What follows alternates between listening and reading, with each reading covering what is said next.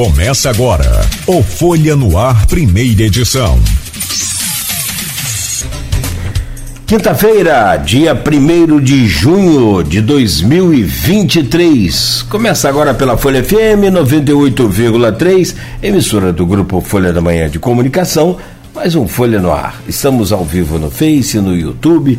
Você pode acompanhar esse programa também na Twitch TV daqui a pouco em podcast e logo mais com reprise na Plena TV também, emissora do grupo Folha da Manhã de Comunicação. Com a presença do Rodrigo Gonçalves, vamos conversar então no programa de hoje com o Geraldo Timóteo. Geraldo, bom dia, já meio que adiantei um pouco aqui os assuntos da nossa pauta, mas é claro, é evidente que para detalhar só você. Bom dia, seja bem-vindo, prazer recebê-lo aqui no programa. Bom dia, bom dia, Cláudio, bom dia, Rodrigo, bom dia a todos que nos ouvem, prazer estar aqui. Obrigado pela presença, Geraldo. Meu caro Rodrigo, cortou o cabelo? Tá mais elegante? Novo. Lavei a cabeça. Ah, só lavou? Só lavei. Ah, então já dá uma impressão boa, né? bom dia, Rodrigo, seja bem-vindo. É sempre bom e importante contar com sua presença nessa bancada. Bom dia, Cláudio. Bom dia, Beto, aqui da técnica. Um bom dia especial, Geraldo. Também a Carol, que está aqui nos bastidores. É, a você que acompanha a gente em 98.3, é sempre um prazer receber você todas as manhãs aqui. Você não só aqui de Campos, mas também dos municípios vizinhos, São João da Barra, São Francisco, São Francisco, São Fidélis, Quissamã, todo mundo ouvindo aqui a gente, inclusive o projeto Pescarte também atende esses municípios e a gente vai falar um pouquinho sobre isso, que é uma abrangência de 10 municípios, né? Então é um projeto que começa com essa proposta de educação ambiental, mas ele acaba tendo uma amplitude muito maior e se torna realmente né, esse suporte aos pescadores artesanais aqui da nossa região. Eu tive a oportunidade de acompanhar a, audiência que teve né, da Lei de Diretrizes Orçamentárias aqui do município, que estipula o orçamento para o próximo ano, que será de 2,7 milhões, e na oportunidade teve lá uma pessoa representando o projeto, né, dando voz a, essa pessoa, a essas pessoas. Então, assim, introduzir essas pessoas nessas discussões importantes também é um papel primordial desse projeto. Né? Então a gente acompanhou na audiência lá as reivindicações feitas e a gente vai falar um pouquinho sobre isso, né? sobre colocar essas pessoas realmente no lugar de fala delas. Né? Essa representatividade que muitas vezes elas ficavam, elas já tinham, mas elas não tinham como externar por não ter conhecimento disso, de como fazer isso. Né? Então a gente vai falar um pouquinho sobre isso. Então é um prazer receber o Geraldo aqui né? e agradecer a todo mundo que está acompanhando a gente também pelas redes sociais, claro. E você pode comentar, inclusive, esse programa lá no Facebook, no Instagram, né? participar com a gente, que é sempre um prazer ter a sua companhia. Não é um defeito, não é um, uma crítica, pelo contrário. Tem muita gente que não faz nada e fala pra caramba. E, sabe, nesses 10 anos o Geraldo está aí fazendo e falando pouco que é o contrário da. É porque é um trabalho que vai de formação, né? Não adianta sim, chegar sim. um projeto como esse, é, numa comunidade, é, são em comunidade de pessoas que às vezes até têm um conhecimento, mas externar esse conhecimento às vezes é um pouco mais difícil, né? Então é um trabalho de educação mesmo, né? De preparação dessas pessoas para que elas tenham voz mesmo, né? E, e para que de uma certa forma não sejam, como sempre a gente sabe, né? é, enganadas com promessas, né? Isso foi o que você falou agora há pouco Todo ano a gente vê a dificuldade daquelas pessoas, dos pescadores, de marisqueiras, para ter direito a uma coisa que já está lá, que é o defeso. Né? Então, assim, e muitas vezes o defesa é usado como moeda de troca. Né? A impressão que se dá é que como, se, como se o defesa fosse uma coisa que, que vem atrelada à política, né? e na verdade a gente sabe que não é. Então, assim, então é, é um projeto realmente muito importante por toda a abrangência que se tem, mas também nessa questão da formação dessas pessoas, para que eles tenham voz realmente e saibam como se posicionar, saber dos seus direitos, né? Então é isso é muito é. importante. Não, e no sentido, você colocou de forma perfeita, e no sentido de, de tentar controlar é, as, a, os golpes também, Sim. o próprio INSS, que é por onde se sai o pagamento do defeso, é, bloqueia muitas das vezes um pescador de fato, achando que aquele ali é mais um que está tentando dar um golpe, porque também tem muito que não é pescador e quer se passar como pescador para receber o defesa. Bom, mas eu fui entrevistado aqui o Geraldo Timóteo, mas o, o Rodrigo, como sempre, oportuno aqui na, nas suas colocações. O Geraldo, a, a, primeira pauta aqui desse primeiro bloco já é uma pergunta. O que é o, o Pescarte, coordenado por você, pela UENF, com o patrocínio da Petrobras? Olha, o projeto ele é uma medida de mitigação ambiental, ou seja, mitigação é tentar reduzir, né, diminuir o prejuízo ou o impacto que é gerado pelo, pela exploração de petróleo sobre a atividade da pesca. É um projeto do licenciamento ambiental federal, que é coordenado pelo IBAMA, e o projeto, é, a gente fala que é uma condicionante de licença. A Petrobras, na hora que ela recebe a licença para executar, né, para explorar o petróleo, desculpe. Sem problema. Sem problema. Faz é, parte do, ela... do processo. Não, o celular dele tocou. Ah, tá. Né? Então, para sua vida normal, né? o despertador. Mas quando tem entrevista, é, tem que chegar de madrugada. É uma hora mesmo. A menos, é. Né? Então, é, ela precisa cumprir algumas regras, algumas condicionantes, condições para que ela possa executar. E o projeto é um deles. Por isso ele difere, por exemplo, de uma responsabilidade social, que a gente fica vendo muito. Né? A empresa, né, a Petrobras, tem muitos projetos de responsabilidade social, mas isto ela escolhe, ela é que financia e interrompe também quando quer. Já projetos de mitigação ambiental, não, eles são têm uma obrigação prevista em lei, né, que exige que esses projetos sejam executados para mitigar, para diminuir esses impactos junto à comunidade pesca. Então, nós diríamos que é um projeto que é é, diria, fiscalizado pelo IBAMA, né, que é analisado pelo IBAMA, financiado pela Petrobras, que também faz o seu trabalho de vigilância de né, se o projeto está cumprindo com aquilo que está prometido, e executado pela UENF. Ele é um projeto previsto para ser executado em 14 anos, em seis fases, sendo cinco de dois anos e uma fase de quatro. A primeira fase do projeto, nós procuramos a comunidade pesca e falamos que é uma fase de organização, onde os pescadores elegem, ao final de dois anos, um grupo gestor. E esse grupo gestor, que é de gestação, que vai gestar o empreendimento, participa dois anos de reunião técnica, de visita técnica, e ao final desse período, eles escolhem quais são os projetos necessários né, à atividade de pesca. Então, eles fizeram essa escolha e hoje nós estamos na terceira fase, que é uma fase de quatro anos, que é de implementação.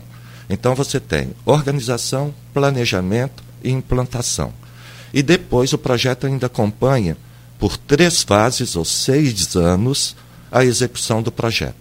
Né? Por quê? Porque são empreendimentos né, que são empreendimentos que têm que ter resultado econômico, né, porque senão não faria sentido você implantar uma unidade de beneficiamento se não fosse para melhorar a condição né, de trabalho das mulheres, mas também de remuneração e inserção dentro do mercado de trabalho.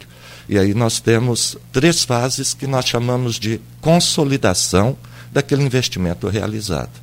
E isso permite que os pescadores né, venham, ao longo desse período, participando de oficinas né, de formação, é, oficinas de letramento digital, oficinas de licenciamento ambiental, oficinas de cooperativismo, de economia solidária, de arranjo produtivo local. E isso tem permitido que essa comunidade de pesca encontre no projeto espaço para que ela organize-se né, e tenha isso um, um caminhar mais leve né, dentro dessa dentro da, da pesca, que é uma atividade extremamente pesada, pesada perigosa. Pesada. Sim, sabe? sim. E, que, e tão necessária.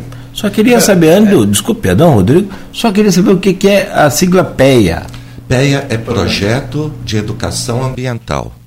A organização é assim, o IBAMA ele tem um programa de educação ambiental para a bacia de Campos. São várias bacias de exploração de petróleo. Então ele tem um programa que são vários outros PEAs que atuam na região. E aí do programa, que também é PEA, né, Programa de Educação Ambiental, vem os projetos que integram esse programa, uhum. que aí se chamam PEAs. Entendi. Só para a gente entender, são 10 municípios abrangidos. É, hoje, a abrangência do, do Pescarte. Hoje, mais ou menos, quantos pescadores assim vocês atendem com o projeto? Claro que vocês estão fazendo esse censo para identificar realmente né, a atuação desses profissionais aqui na não só deles, mas marisqueiros né, e de forma geral. Mas, inicialmente, hoje, quantas pessoas já são atendidas pelo projeto, você acredita? Que participam mensalmente de nossas reuniões, da formação, são mais ou menos 2 mil pescadores. Nem sempre os mesmos, Sim. mas já com uma, uma frequência bastante boa. Com acesso né, ao projeto. De... Já conhece o projeto, já ah, sabe a proposta. Já. Conhecer o projeto, nós diríamos que muito mais de 5 mil pescadores. Porque hoje, no censo que nós estamos fazendo, que é uma investigação científica sobre as condições de, vivi, de vida desse pescador né, e da família da pesca. Hoje nós já entrevistamos mais de 5 mil pescadores, coisa de 4.200 famílias de pescadores. Já deram né, o prazer de nos fornecer seus dados, né, de nos receber em suas casas e permitir que essa parte seja executada com sucesso. Agora, é, o, o, geralmente não, não é todo pescador que pode fazer parte. Como é que é isso? Como que o do todo, projeto? Todo pescador, não só e não só o pescador, mas é a, a cadeia da pesca. Então pode fazer parte do, do projeto o artesão lá é, naval que faz o barco, que faz o reparo do barco.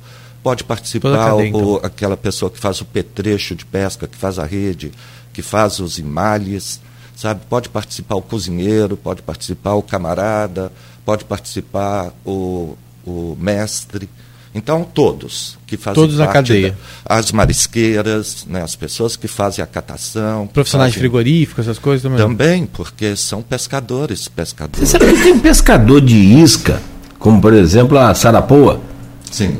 É um peixinhozinho pretinho, pequenininho. Que se... Ah, não conheço não. Então, não, já... não tem isso lá no, no litoral de São da Barra. Não, não é aqui da Água Doce. Ah, tá. Sarapó é um, uma iscazinha muito bacana para roubá-lo. Que tem muito no, no, no Rio de Paraíba. Olha, né?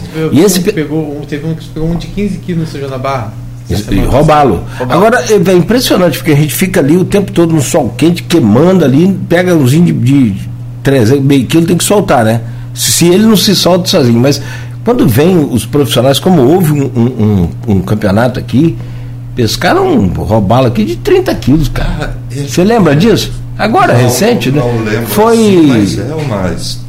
Cara, não, foi no governo Rafael Diniz, até eu acho que foi o o Armandão que fez esse projeto, trouxe, se, se não foi ele, perdão, mas eu estou falando que ele gosta muito do, do, do, do sistema também.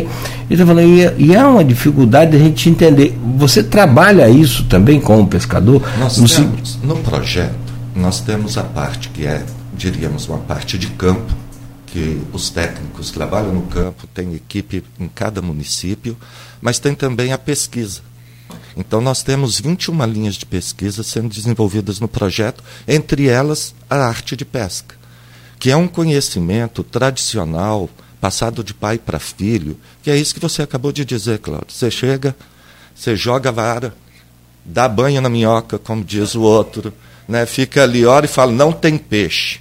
Chega o cara, em menos de cinco minutos, arranca três, quatro, cinco. Técnica. E é, não é uma técnica é, que você aprende da noite para o dia. Sabe? É uma vivência, né? é uma, um aprendizado prático, porque todo dia muda. É.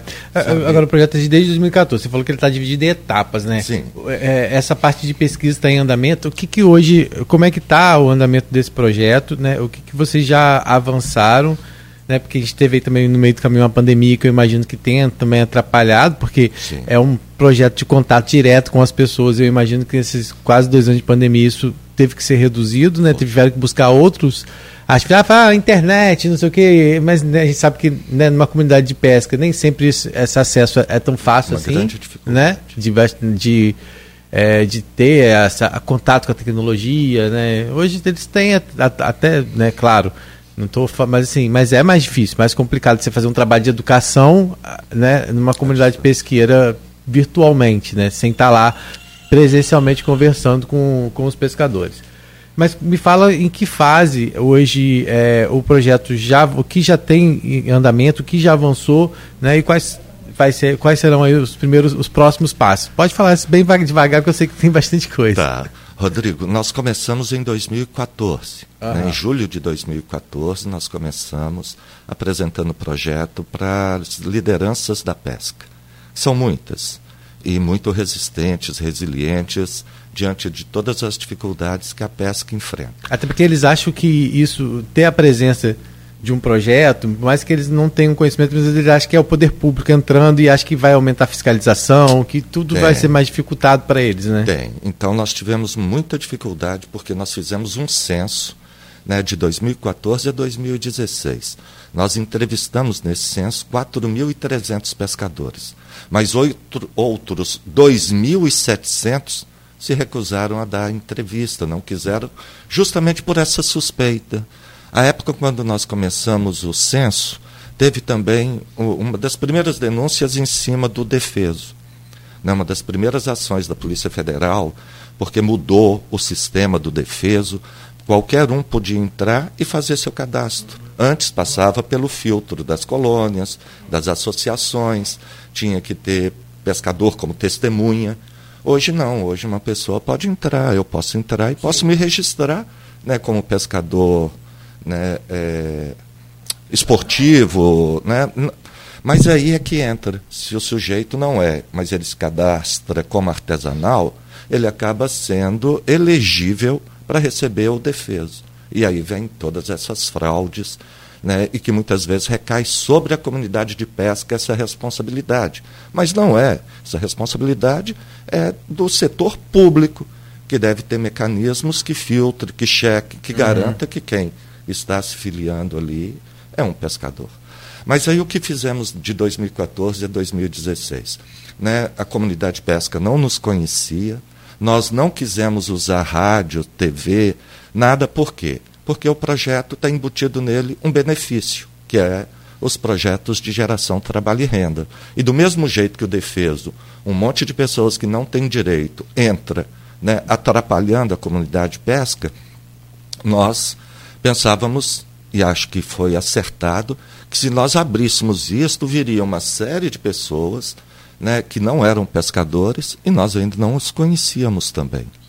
Né? Então, era aquela troca. Esses dois primeiros anos, nós fomos conhecer os pescadores mais de perto e os pescadores começaram a se aproximar do projeto e, e começaram a confiar no que o projeto estava trazendo. Então, nos primeiros dois anos, nós fizemos oficina, fizemos let, é, oficinas de letramento digital, justamente, não era prevendo a pandemia, né, mas que eles pudessem entrar em, nos formulários, pudessem entrar nos sites do Ministério, pudessem navegar nesse novo mar do conhecimento. Como disse um pescador para a gente, ele falou: Olha, até agora naveguei por muitos mares mas depois que eu aprendi a entrar na internet, agora vou navegar pelo mar do conhecimento. Né? Então, isso veio trazendo né, informação, trazendo conhecimento e dando acesso a esse pescador a uma série de conhecimentos que ele não tinha. O cara não sabia ligar um, um, um computador, chegava em casa, se ele tinha um e-mail, pedia os filhos. Né? Foi muito, muito bacana, deixou a gente muito contente esse essa é, testemunha dessas pessoas, uhum. falando que um falando que chegou em casa e os meninos querem que liga o computador. Não, agora eu mesmo já sei. Ligar e achar. E aí, no final desses dois anos, eles elegeram um grupo gestor. Foram 20 pessoas eleitas pela comunidade de pesca, as associações e colônia tinham. Mas como faz essa, essa distribuição entre 10 municípios? Eles ficam espalhados, 20? Não, são 20 em cada município. Ah, né? Foi eleito um grupo gestor, né? os municípios, para que os, os ouvintes saibam, é São Francisco, Campos, São João da Barra, Quissamã, Carapebus, né? Macaé, Rio das Ostras, Armação dos Búzios, e Arraial. Arraial e Cabo Frio. Né? Esses municípios, em cada um deles, né, inicialmente eram sete, sabe? De 2014 a 2016, a, a 2019 eram se, é, sete municípios. Estava né? fora Rio das Ostras, Búzios e Carapebus, que só entraram nesta fase. Nesses sete municípios, então, nesse final dos dois anos, cada município elegeu 20 pescadores e pescadoras que formaram esse grupo gestor. E esse grupo, na fase seguinte, que é a segunda fase, eles se reuniram mensalmente discutindo qual eram os problemas da pesca e trouxeram um rol de projetos que poderiam resolver. Mas também trouxeram problemas que a prefeitura que tinha que resolver, trouxeram problemas que a FIPERG, trouxeram problemas que era do INEA, que era do IBAMA, e nós fizemos umas reuniões que nós chamamos de pauta aberta. Então as pessoas vieram e colocaram ali 20 problemas. E nós direcionamos esses problemas. Ó, esse problema quem resolve? E fomos filtrando aquilo que, é, que poderia ser responsabilidade do projeto, do Pescarte.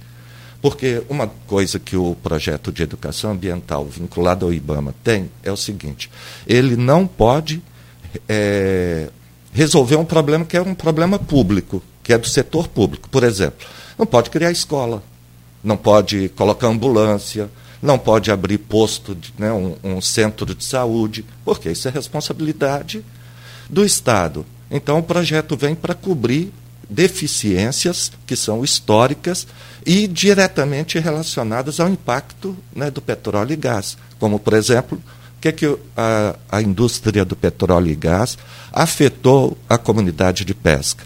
Na mudança né, do comportamento do pescado, na, no quantitativo do pescado, você pode afirmar que, que houve envolvimento? Não sei, mas houve uma diminuição né, da, da, daquilo que os pescadores precisavam coletar antes e precisam agora. Um afastamento da costa, porque como você vai ocupando a costa, né, esse pescador tem que cada vez ir mais longe para buscar o seu pescado. Além do fator de atração que as plataformas exercem sobre cardumes, sobre pescado, porque ali tem sombra, ali tem abrigo, né, ali tem alimento. Então, Todos esses processos foram refletidos pelos pescadores nesses dois anos de reunião. Né? Eles fizeram visitas técnicas, foram outras cooperativas, e ao final eles fizeram escolhas. E as escolhas deles recaíram sobre a necessidade de ter frigorífico, né, unidades de beneficiamento, porque é um quantitativo enorme de homens e mulheres que trabalham no filetamento em condições muito precárias, em condições ergonomicamente né, que adoece o corpo. Né, o corpo vai adoecendo pelas condições né, inadequadas de trabalho. Então, eles formularam, e aí o grupo que é do continente, os pescadores né, de água doce, que o, o Pescarte é o primeiro a atender essa comunidade, entendendo que ela também é afetada e impactada pela exploração de petróleo e gás, à medida em que há uma maior. Né, o petróleo e gás atrai uma população excedente muito grande. E onde que essa população vai viver? Onde é que ela vai morar quando ela chega na cidade e não encontra moradia? Não encontra emprego? Porque ela vem atrás de um emprego no petróleo. Mas chega aqui, ela não tem a qualificação para entrar no petróleo, ela vai procurar outros empregos e vai procurar onde dá para morar. E muitas vezes esse lugar de morar é perto de um manancial, é em cima de um mangue, é nas condições que dá. É irregular, né? É. Então, o que, que algumas vezes até irregular. Ah, não, muitas vezes. É. Muitas vezes bastante irregular, diga-se de passagem. Sim. Ocupação de área de preservação ambiental. Mas quando... E área irregular, desculpa, professor, mas aí você pode confirmar. E, e, quase sempre é área de risco também. Ah, muitas vezes. Risco de alagamento, risco muitas de. Muitas vezes, muitas vezes, mas é a condição dada. O sujeito ele vai onde ele sim, consegue sim. se abrigar. Né? É uma responsabilidade do setor público. E isso é uma coisa que o, o projeto não pode resolver. A questão da moradia, a questão né, desse, desse agressão ambiental que acontece, não só por pescadores, mas por parte de pessoas que vão ocupando né, como uma necessidade. O projeto atua, na verdade, na educação para que isso não aconteça, né? É, e é na, sabe, porque essa questão do, dos pescadores é a questão da comunidade empobrecida do país. Os pescadores se equiparam né, à comunidade com menor renda. Tanto que no nosso no censo que foi feito, né, mais da metade das pessoas ganham até 500 reais. Aí você imagina né, que uma pessoa viva o mês inteiro trabalhando tudo para retirar 500 reais de renda. É muito pouco para viver. Uhum. Né? E aí, o que, que aconteceu? Eles fizeram escolhas de projetos. O pessoal que é do continente escolheu a aquicultura, porque muitos já fazem aquicultura. Sabe aquela prática? Ah, peguei uma traíra, está muito pequena, ao roubá-lo, vou soltar. Não, eu vou criar. O cara leva para criar na caixa d'água. Então ele tem esse costume já né, de reproduzir esse pescado. Esse, esse pescador continental, normalmente, ele consorcia, né, ele faz junto né, da pesca, ele também é agricultor, ele também planta. Então, ele tem essa característica necessária para quem vai criar peixe, que é do agricultor, que é o quê? A paciência. Desculpa. Houve até um, um, um, Com relação a essa questão de agricultura, se me permite, Rodrigo, houve um projeto. Eu confesso que eu conversei com o Nildo Cardoso uma vez aqui na rádio sobre é, a ocupação de uma ilha que tem aqui, logo depois da ponte é, da Lapa, Saturnino de Brito. Eu não sei se você acompanhou aquilo ali, que foi. É, é aí depois parece que os donos apareceram e aí não deixaram é, tocar o projeto adiante. Enfim, é, uma plantação de banana pelos pescadores aqui numa ilha. Lembro. Você chegou a participar daquele projeto? Chegou Eu vi um absurdo que aconteceu. Né, que foi o, o proprietário da terra anexar uma ilha que já existe lá há tanto tempo, porque houve assoreamento e houve a, a formação né, ali de um conector com a margem. Né, e aquela, aquela uma propriedade, no, no mínimo, é da Marinha. Sabe? Não é uma propriedade particular. E tinha ali uma plantação né, importante e era recorrente, enquanto a ilha não estava conectada, era recorrente que aqueles agricultores utilizassem aquela área para esse plantio. Né? E aí entrou toda aquela, aquela discussão de que é minha área e uma área né, que você eu tive lá, olhei no entorno, tinha nada plantado, o único lugar plantado era o que os pescadores tinham feito.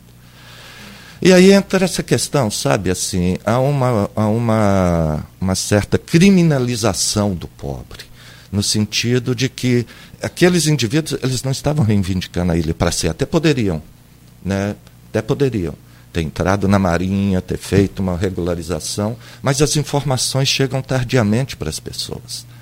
Sabe? É, são ações que eu acho que, que poderiam ser menos invasivas, mais, uhum. com mais tolerância, está produzindo alimento. Sabe? Aí quebraram tudo, arrancaram tudo, passaram um trator por cima, foi uma lástima. Sabe? Mas aí, voltando à questão do projeto, uhum. então os pescadores continentais escolheram a aquicultura né? e nós vamos montar tanques suspensos, são chamados tanques australianos, sabe, que são feitos de lona. Tem, inclusive, quem quiser visitar, o ENF tem um protótipo lá, um, uma escola de aquicultura, no modelo que nós vamos implantar. Estamos dando curso já, formação para os pescadores que vão trabalhar com a produção da tilápia. Para você ter uma ideia como é que isso é importante, nós pusemos 2 mil alivinos lá nos tanques já temos mais de uma tonelada e meia de pescado em quatro meses e meio. Sabe? E a produção da tilápia, um parênteses, ela pode ser também uma forma, uma política pública de combate à insegurança alimentar, que é mas, tão grave mas entre os Mas não é uma prática cara para se manter, para a questão do alimento, desse Inicialmente peixe? é. É. O que você gasta de estrutura né, no começo, que é fixo, você tem que ter de ração, porque senão você não cresce o pescado. Então é, é mais caro. Mas uma, uma caixa d'água de mil litros você consegue produzir ali até 80 quilos de, de tilápia, sabe? Em uma caixa d'água. O que poderia, né? Vamos colocar, se você começa com 20 quilos, né? já garante a segurança alimentar da família, uhum. pensando como um projeto de segurança alimentar. Uhum. Né? Mas isso, é, de fato, o maior peso é o, a questão alimentar. Porque a tilápia tem uma das conversões alimentares mais fantásticas que tem né, desse pescado. Conversão alimentar é o que ela come e o que ela engorda. A tilápia come 1,3 kg de ração engorda um quilo, produz um quilo de carne ali, entende? E isso é fantástico. Né? E se o tanque né, tiver algas, como ela come algas também, você vai reduzindo, ela complementa a sua, né, sua ração alimentar ali. E, e a gente viu inclusive... uma certa valorização da tilápia, né? Tilápia, ah, a, sim, antigamente sim. não era muito comum, ah, agora virou até febre comer é filé de oh, sushi, sashimi, comida tudo, japonesa. Com tudo, é. é. Pa é. Passou inclusive o, o, e é um preço acessível também para o consumidor. Ela não é cara.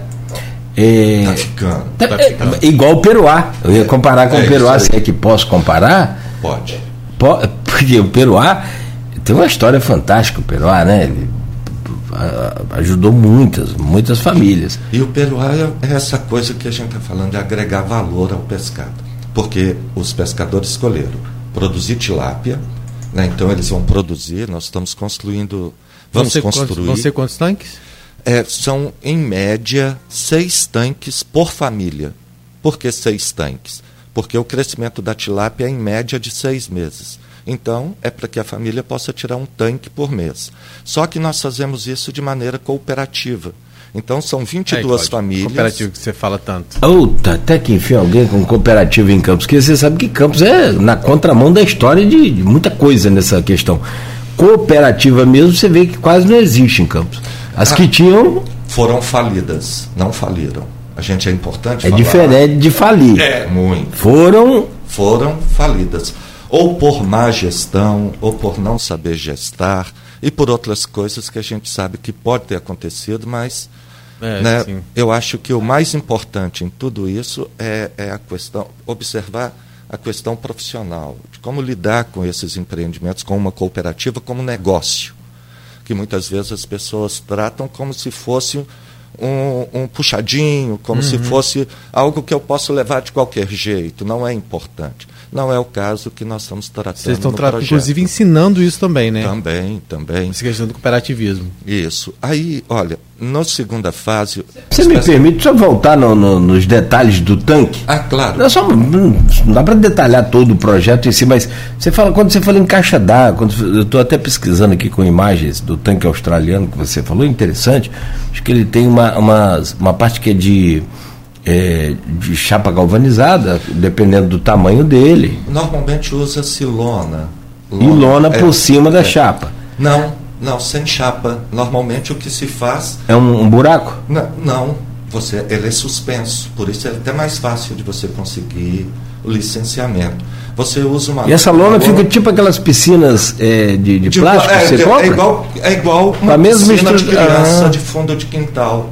É ah, legal, essas piscinas cara. de armar. Então nem precisa da parte de, de chapa galvanizada, não, fica mais não, barato ainda. Mais barato. E, e, o oxigênio, como é que é gerado aí ali? Você tem a bomba, é ah. é um sistema. E, e tudo isso vai ser montado? Hã? E aí, quando vocês for montar o tanque, você monta com essas bombas também? Tudo, tudo. O projeto entrega tudo, né, incluindo o gerenciamento para que eles aprendam a gerenciar juntos, aprendam em serviço.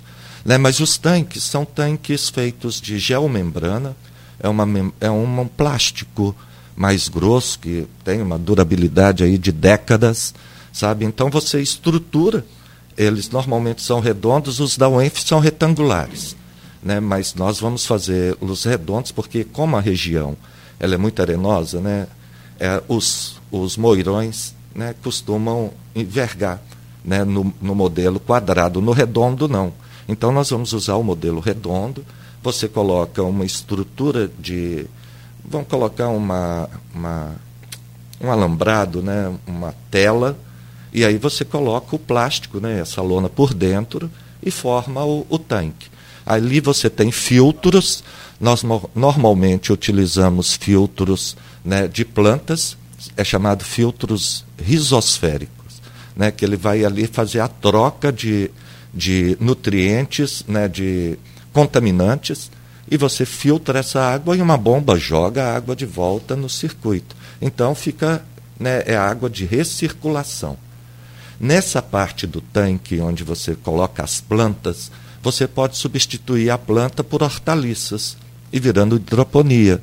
Então você tem a produção do pescado e ainda você pode tirar ali alface, almeirão, né, plantas que se dão bem aí na, na na produção hidropônica, o que você dobra, né, permite que a família tenha mais uma renda ali. Então, o que, que é feito? As 22 famílias se unem, formam uma cooperativa e elas passam a trabalhar em duplas. Mas aí, as 22 famílias, você fala em cada município? Em, onde escolheu o projeto que é de aquicultura, são 22 ah, famílias. Nem todos, em São né? João da Barra, são 38. Por quê? Lá, o quantitativo de pescadores artesanais que se mobilizaram no projeto foi muito grande. Então, nós conseguimos, junto com Petrobras e Ibama, aprovar não 22 famílias, mas 38. E isso, cada família, então, tem em tese a produção média ali de 22 tanques por mês. Cada, né, 22 famílias. Cada família, seis tanques. Cada família tira um tanque por mês. Então, 22 tanques. Vamos iniciar a produção com duas toneladas, né? A família recebe não só a, essa cooperativa, né? não só a estrutura física, mas também a ração para dois ciclos de produção. Qual que é o sentido disso? Ela se capitalizar. Porque, como você disse, Rodrigo, uma das coisas mais caras e o mais impactante na produção da tilápia, de qualquer animal né, em cativeiro, é a ração, é a comida. Né? Porque o, o animal é um, vai crescer se comer. Sim. Tivemos agora um exemplo aqui gigante em Campos, que é a produção de camarão aqui em perto do Barra do Furado. Sim. Retiro ali, logo depois de. Em Retiro ainda, não sei se você chegou. Eu visitei lá. Você visitou lá? Uhum. O Magno. Magno. Magno. Isso. Tô com saudade dele. E o camarão era fantástico. Impressionante, que camarão não tem cheiro. O, o camarão fresco mesmo, ele não tem aquele cheiro de camarão. Mas, você... mas o bom cheiro. Mas aquilo é sulfito. É aquele pozinho que a turma coloca aí, lá fora, né? Lá é fora que eu digo é lá no mar. É. Para poder ele. Né? O Rodrigo ah, sabe, é da área de. Vai, é necessário. É, o camarão é um, é um bichinho tão frágil que ele sai do mar, na hora que ele morre, ele já começa a derrancar a poder. Degrada, já começa a estragar. Começa a degradar.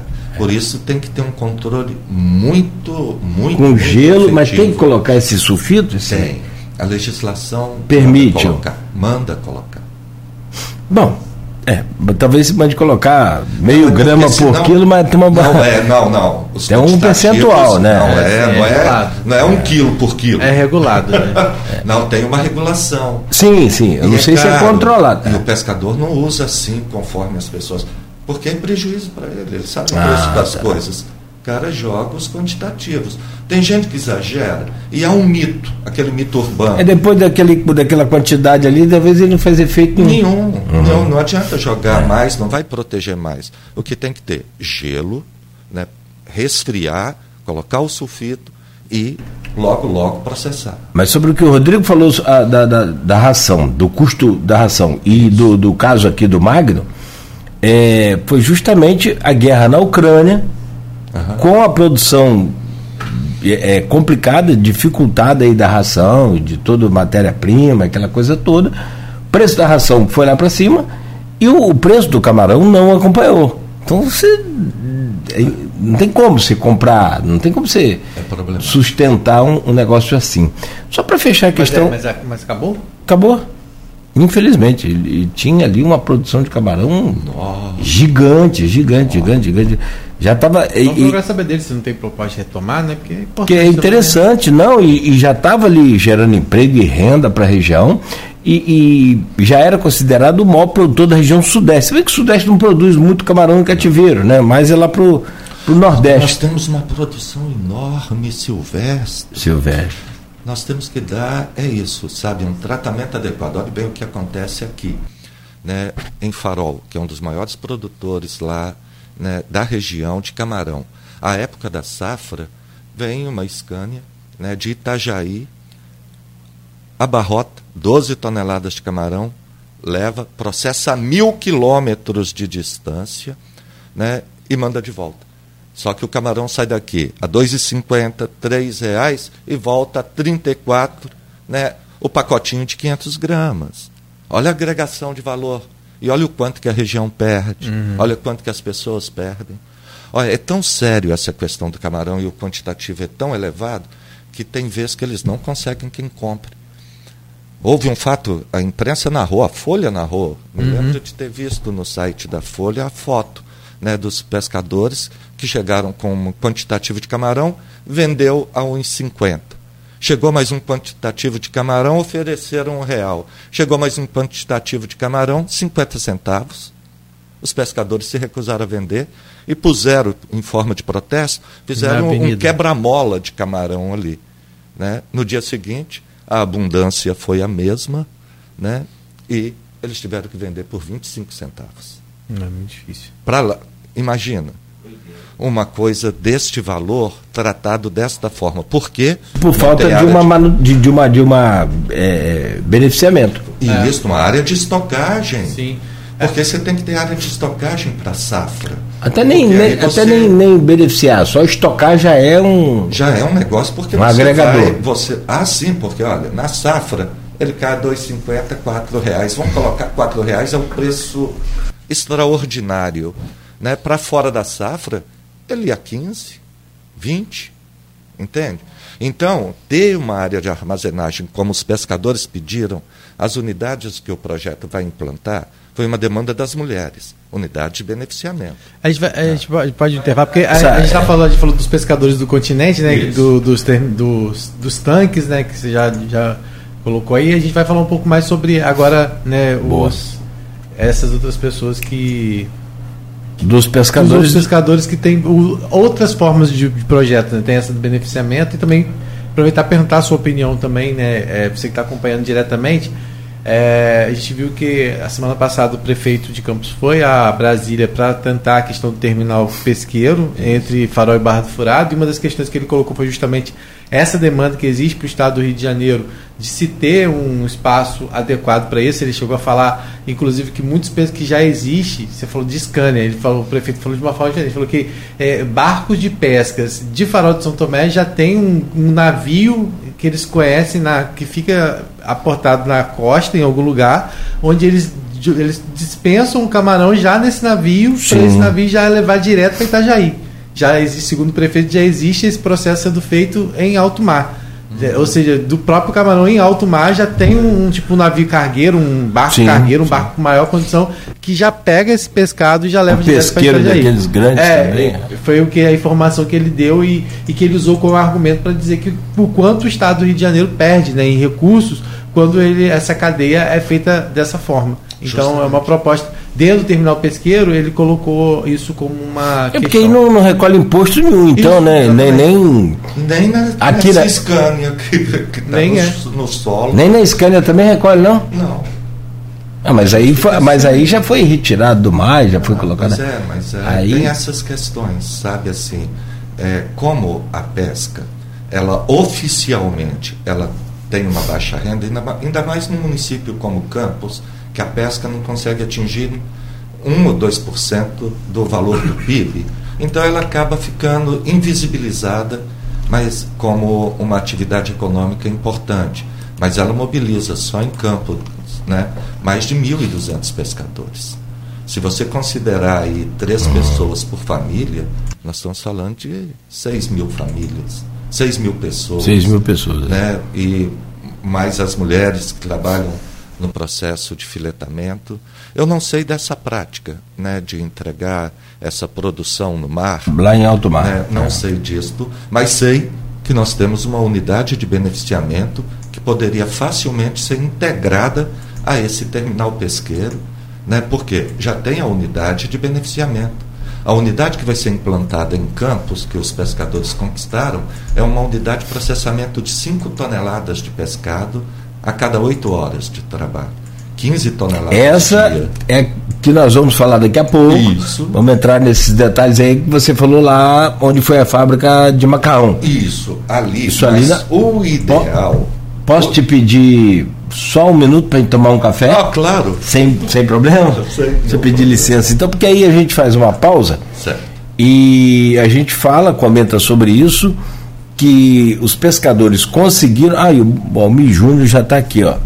Comentando também aqui na internet. É isso aí. É, o secretário. Almir é seu parceiro lá da UF. Não, e parceiro dessa Você, você é da UF que ele foi. É assim, assim. Engenheiro.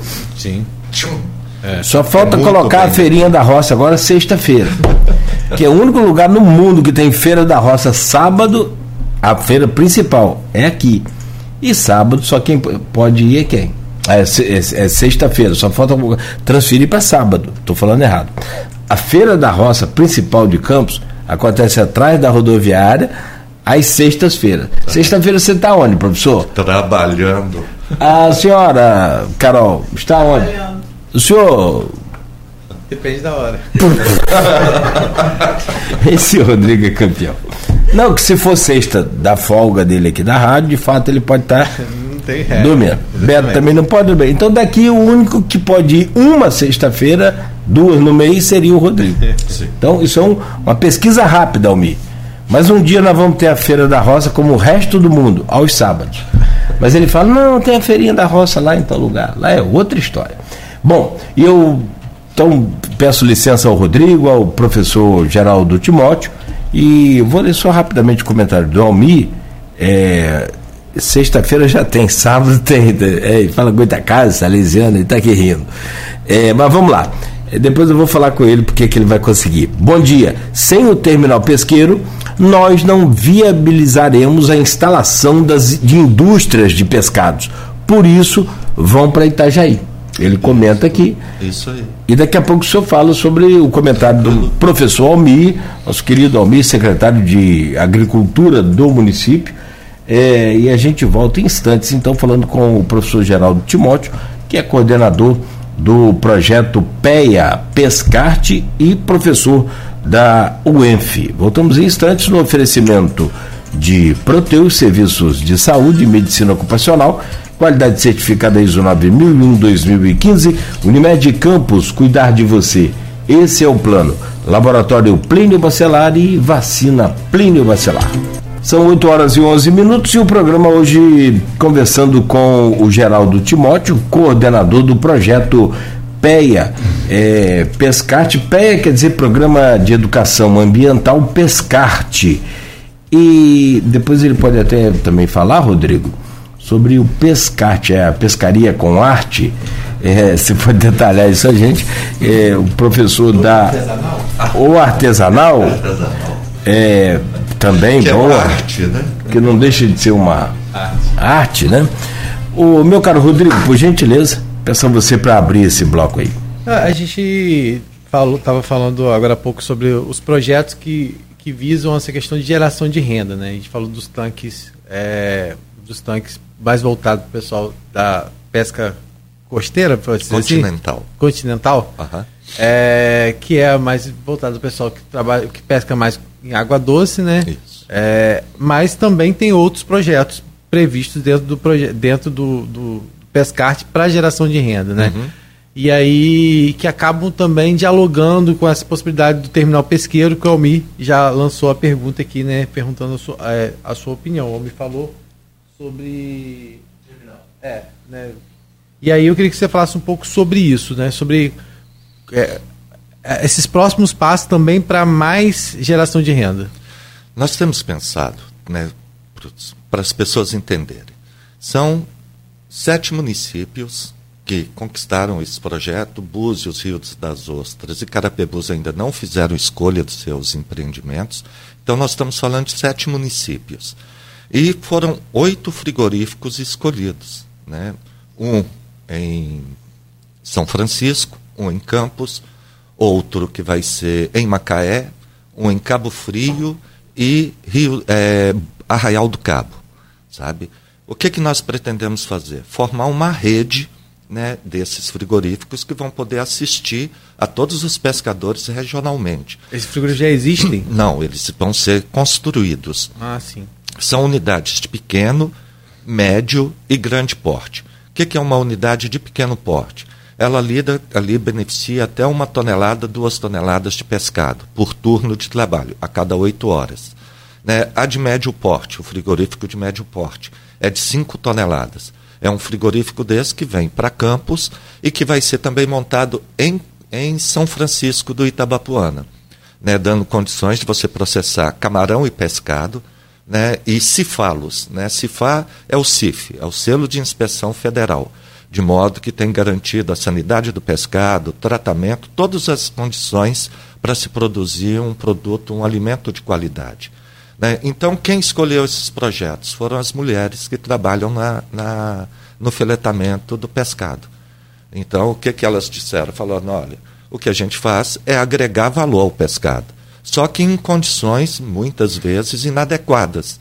Né? Às vezes você está trabalhando num fundo de quintal, sem condições higiênicas nenhuma, mas mesmo os frigoríficos que tem na região, poucos, tem selo, tem inspeção, tem condições tanto sanitárias quanto ergonômicas para as pessoas trabalharem naquela, naquelas condições. Quando você fala assim, é beneficiar o pescado, para quem não, não entende, como eu, por exemplo, o que, que seria? Apesar de, de, todo mundo achar assim, ah, mas você é lá do litoral São João da Barra, você não conhece? Gruçaí não tem essa tradição tanto né, do beneficiado de pescado como tem a Tafano, por exemplo. Olha, beneficiar é, na verdade, processar esse pescado e entregá-lo em condições de uso. E aí tem várias modalidades. Você pode só eviscerar, que é retirar né, as vísceras, escamar ou tirar a pele, né, o que tiver, e aí é um formato. Né, a gente chama normalmente do corpinho. O peru é muito comum. Né, você tira a cabeça, tira o couro, né, tira as vísceras e aí fica o corpinho. Mas também você pode colocar imposta, você pode fazer o filé. Né? Tem várias modalidades que você pode entregar. Isso é o beneficiamento. No camarão, por exemplo, né? você pode entregar o camarão in natura ali, ele uhum. inteiro, né? mas você pode tirar o que eles chamam de louco, né? camarão louco, que é sem cabeça. Uhum. Você pode tirar, fazer o filé, que é descascá-lo inteiro. Você pode entregar com o rabinho, porque uhum. tem muitos restaurantes que Sim. gostam, né?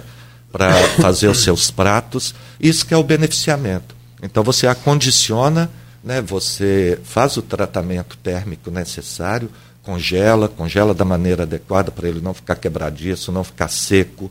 Né? Isso é o beneficiamento do pescado. Uhum. E esse frigorífico eles vão ter estrutura para isso? Tudo, total, total. Vão ser quantos então? Desculpa. Só... São, o, na verdade, eram oito viraram sete. Por quê? Porque São Francisco do Itabapuana tinha conquistado duas unidades de pequeno porte, de uma tonelada. Mas eles fizeram a escolha, a Petrobras concordou e o Ibama também, que eles unissem as duas unidades e fizessem uma de médio porte, o que é uma grande vantagem para o município. Né, e para os pescadores, porque praticamente dobrou a capacidade de processamento de pescado. Então, são sete é, unidades frigoríficas e os locais, os locais estão definidos por, pelos próprios pescadores. Por exemplo, a gente tem ali o litoral de São Francisco, a gente tem Gargaú que tem a pesca e Barra do Furado que tem a pesca, são Isso. extremidades. Isso. Aí como fazer algo que beneficie a, a essas extremidades, esses pescadores de toda a costa? Justamente, você pegou o exemplo que eram duas unidades, uma para Barra, outra para Gargaú e Guaxindiba. Mas eles sentaram e falaram, olha, é preferível ter uma centralizada né, em Gargaú, que é meio de caminho. Né, e Gargaú ou Gaxindiba? Gargaú. Essa unidade vai ser montada em Gargaú. E aí, o mas local. É, mas, assim, desculpa, ah, mas pela proximidade que tem, por exemplo, com a Atafona, de Gargaú com a Atafona, não seria mais interessante ter uma mais, pro, mais que beneficiasse mais para o lado de Barra do Itabapona? É porque é, a Tafona também pode ter outra unidade. Eu, eu, acabei não colocando São João. São João da Barra também conquistou uma unidade de beneficiamento. Né? E que, então, nós estamos montando essa rede. A quantidade de peixe é o suficiente para todas as unidades e nós estamos falando de lidar com cerca de 10% da produção pesqueira regional. Ou seja, tem 90% ainda que vai ter outros tratamentos, que vai continuar no sistema atual. Mas São João também tem uma unidade. Então você tem Gargaú que é onde a prefeitura ofereceu o terreno, uhum. porque é uma condição para implantar o, o, terreno, a comunidade pesca deve conquistar a área. Né? Para implantar o empreendimento, ela conquista o terreno. E aí as prefeituras têm sido muito sensíveis a essa solicitação e eles ofereceram em São Francisco uma área em Gargaú que fica ali perto daquele centro de saúde. Uhum. Sabe? Um local bem, bem central, central. bem bastante é, que vai beneficiar bastante os pescadores ali. Ali vai ser implantada, então, uma unidade de médio porte e as pessoas de Barra, de Lagoa Feia, nós vamos promover o transporte delas para elas poderem trabalhar. Já estamos em discussão com a, com a prefeitura para criação de linha, para uhum. poder assistir. Cada unidade dessa emprega por turno cerca de 80 pessoas. Então, se você trabalhar três turnos, o que é bastante possível, né, e vai depender da organização deles, você tem ali diretamente empregada mais de 240 pessoas. E, e a proposta funcionar também de forma como uma cooperativa? Como uma cooperativa, foi a escolha dos pescadores. É, os projetos eles têm natureza de economia solidária, sabe? E a, o cooperativismo é a maneira como vamos organizar. E é da seguinte maneira: nós vamos ter uma central de cooperativa e estas cooperativas vão estar vinculadas a essa central. Então, nós vamos ter a produção de tilápia, o beneficiamento e os pescadores também conquistaram uma fábrica de farinha e ração. Então, os resíduos, né, as vísceras, elas vão ser processadas, vai ser produzida a farinha, vai ser produzida a ração e ela volta para alimentar as tilápias, né? E aí nós vamos Essa ter, cadeia produtiva toda é, movimentada. Justamente. A soma ainda, porque em Arraial do Cabo, né, o que as pescadoras de lá conquistaram? Elas conquistaram duas unidades de beneficiamento de pequeno porte. Mas não é como o beneficiamento que eu descrevi para vocês: eviscerar, filetar né, e entregar. Não, eles é, é, o processo já um pouco mais à frente. Por quê? Uma unidade vai fazer a salga, que é uma tradição regional. Então vai aproveitar aqueles pescados que não têm muita saída, que não têm um público, né, mas que são ótimos peixes então, essa unidade vai fazer a salga, o evisceramento e a salga do pescado numa linha. E na linha, né, porque todas as unidades elas são montadas com uma linha para peixe e uma linha para molusco. Para você não misturar, porque as pessoas, você não pode misturar camarão com peixe, justamente por causa do sulfito. Né, porque muitas pessoas não são alérgicas ao camarão, são alérgicas ao sulfito. Né? Então você não pode misturar porque pode dar uma série de problemas uhum, mesmo, né? graves. E aí, lá em, em Arraial, uma linha vai ser de salga e a segunda linha vai ser para processar marisco. Porque os pescadores lá em Arraial conquistaram uma fazenda marinha. Dentro do projeto também? Dentro do projeto, que vai ser instalada na Resex, que é uma unidade para produzir mexilhão, ostra e vieira. Então, vai processar ostra e vieira nessa unidade. E a segunda unidade, lá de Arraial, ela tem a característica já de fazer embutidos, já de processar, pegar o pescado filetado, eviscerado, beneficiado e processá-lo, fazendo quibe, fazendo hambúrguer, fazendo linguiça.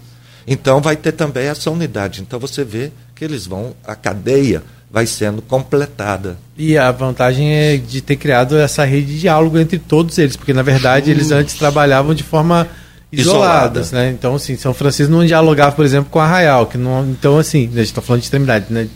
Da ponta de cá com a ponta de lá. Eles não dialogavam. Então, a partir do projeto de, dessa cadeia construída, e eles sabendo, né, tendo informação de como ela funciona, eles vão ter mais condições de trabalho. Então, não, né? Agora, só para entender, você falou da fábrica de ração. Ela, ela vai ser instalada onde? Está e... Tá mais ou menos definido em Cabo Frio. Uhum. Por quê? Ele tem uma grande produção e concentra as unidades de beneficiamento. Então nós estamos ainda, o que vai definir né, o local mesmo uhum. é a logística, né, porque ela deve estar mais centralizada. Né, então, onde lá em, em Cabo Frio, no Chavão, que é ali em Tocos, em Tamoios, uhum. né, to, Tocos é aqui, em Tamoios, porque fica equidistante para você levar é. os rejeitos. Sim. Então deve ser instalada em Cabo Frio inicialmente. É. E Tamoios, na verdade, é, ela muita gente mas é perto de Barra, né? Ali de, é de São João. De, São João, né? É na divisa ali, a, a ponte pessoa, quebrada. As pessoas, é, as pessoas muitas vezes. Porque tem búzios no meio do caminho, né? A pessoa imagina assim, gente, mas como que é Cabo Frio se ainda tem búzios, né? É. Mas é que é faz, isso. né, a volta. É, sim. É. Litoral, né? É. é, mas se você for olhar, Tamoios é litoral, Cabo Frio é litoral. É, a gente passa Cabo Frio, é, Búzios, Cabo Frio. É. Então você sai na ponta ali onde é a ponte quebrada, é Cabo Frio, Lago Mar ali, né? Aham. Aí você passa por Búzios e aí você chega, Volta pra cá. Volta para Cabo Frio. Deixa eu só atualizar aqui algumas informações para a gente colocar em dia aqui os ouvintes também. É, o se- secretário de Agricultura de São, de São Francisco do Itabapuano, Reinaldo Barreto, Sim. pediu o seu contato. Ah, ok. Eu- você falou aí já que teve com a prefeitura lá e eu não sei se você naturalmente não teve com ele ainda. Já, já Com o Reinaldo. Barreto? É, eu de- é porque eu, de- eu troquei o telefone. Ah, Deve tá. estar sem meu telefone. L- Sem problema. Lá no Instagram, o Gustavo Potência, aqui da, da Baixada, ele diz aqui: é, Nogueira, não entendi essa relação de não gerar imposto em terra. Os compradores que estão levando o produto para outros estados ou até para Grande Rio não, não, não tem nota? Ah, Eis a questão, né, Gustavo? muitos têm nota. Aí- Muitos não têm nota. É. né? E é uma, uma subeconomia, né? porque ela contribui. É só olhar o que ela rende de impostos para o município e você vai ver. Entre a produção, né, que nós sabemos que existe, e o quantitativo que é registrado em nota. É muito pequeno. E tem uma sugestão dele aqui. Temos várias cavas de barro. Que cava de barro, me perdoe para quem não, não sabe, é essa- da onde retirar do barro para argila, fazer né? a argila para fazer as cerâmicas, os tijolos ali principalmente. E ele sugere aqui se não poderia fazer uma, uma parceria para virar um tanque de pesca ali, eu não sei. Aí tem que ver com os ceramistas e claro com os proprietários. É, verdade, é. É uma o que relação muito acontece complicada, né? É que no Rio é proibido o tanque escavado, natural. Até porque a região, essa região, como ela é muito arenosa, muito, você coloca água e ela, ela, você tem que ter um quantitativo enorme de água para manter. Além do que, você torna a produção mais cara, porque a, tilápia ela vai comer barro, ela vai comer ali outros nutrientes, e era isto, por exemplo, que impedia as pessoas de comerem a tilápia no passado, porque ela tinha um gosto forte. O gosto de barro.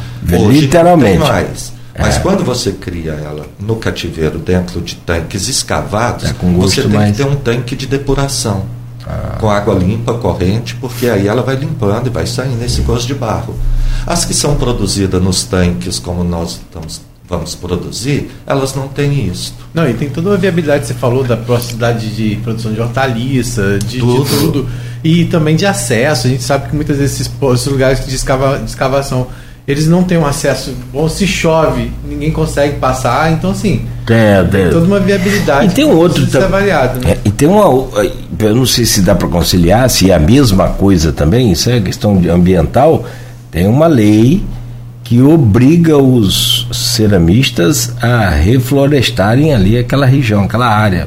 Não sei se. É, eu acho mais difícil, até porque as cavas devem ser bastante profundas, né? não são É. coisa rasa. E, e provavelmente acesso também, né? Ou então comprar uma outra área reflorestada ou reflorestar em relação àquela área que foi explorada.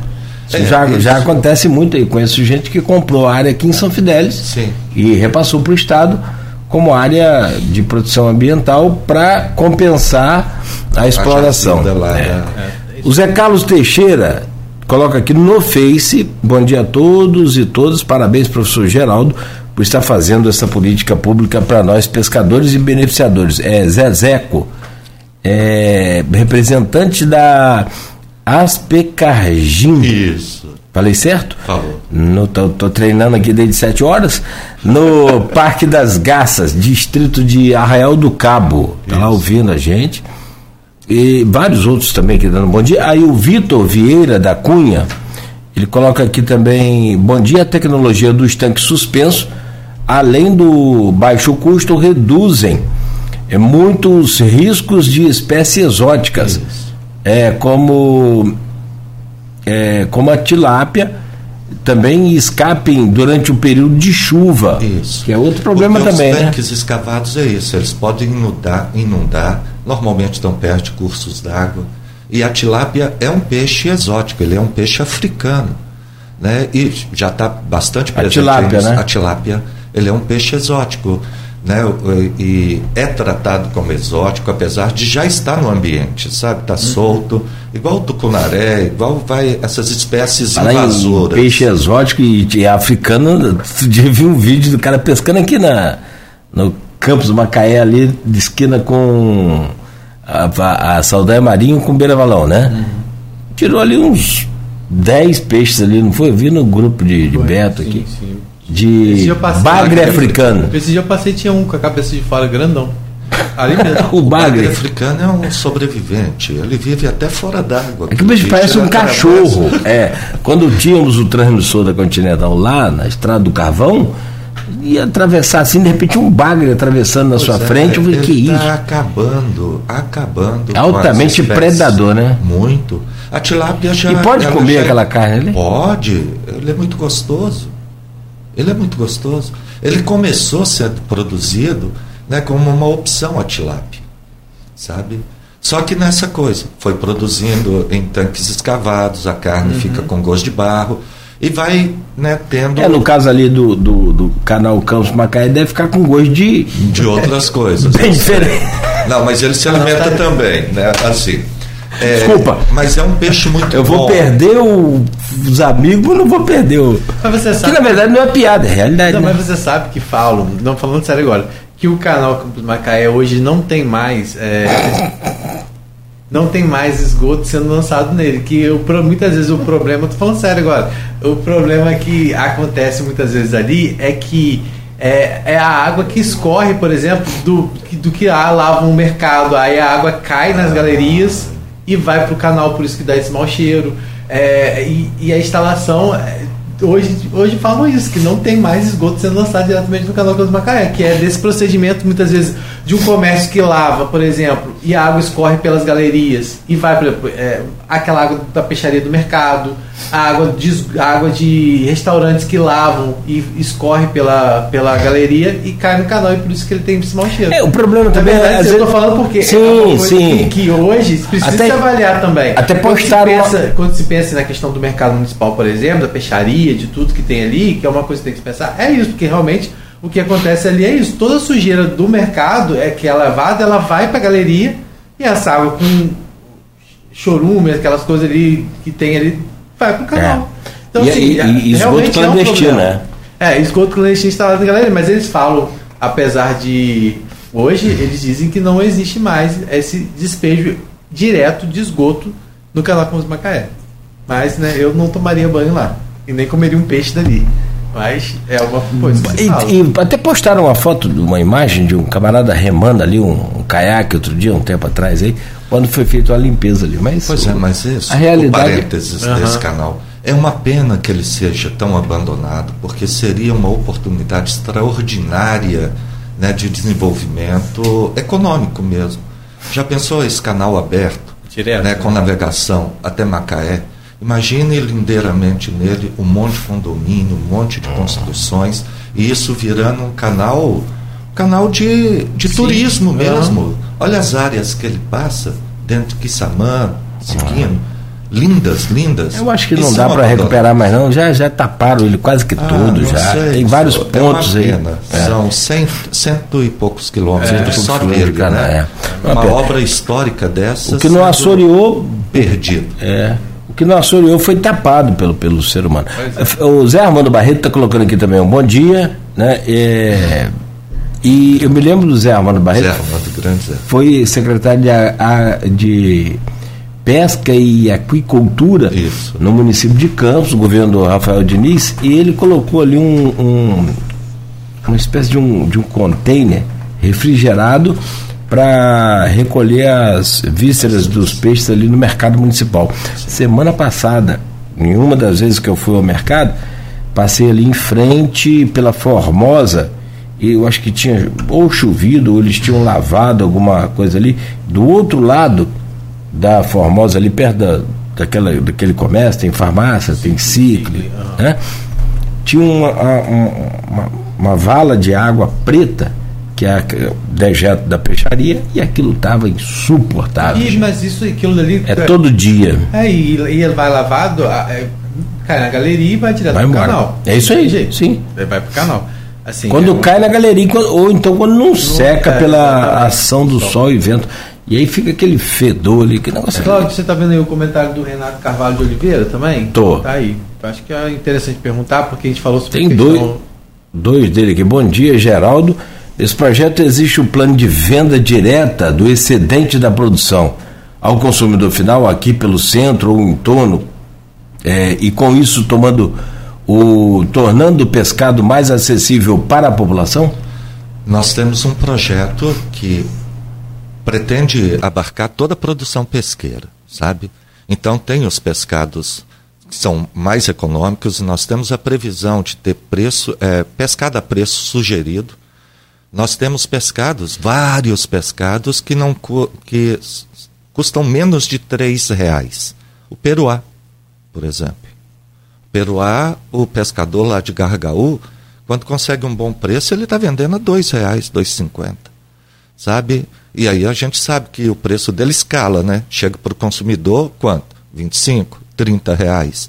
Aí a nossa intenção é o seguinte: esse pescado que custa até três reais, nós agregamos, vamos agregar nele o trabalho, né? Três reais, agregando os insumos também em torno de três reais e remunerando né, o vendedor lá na ponta em três reais, né, chegar a um pescado com preço sugerido de 12 a 15 reais, o que coloca uma proteína de alta qualidade né, na mesa do, das pessoas que têm menos poder aquisitivo.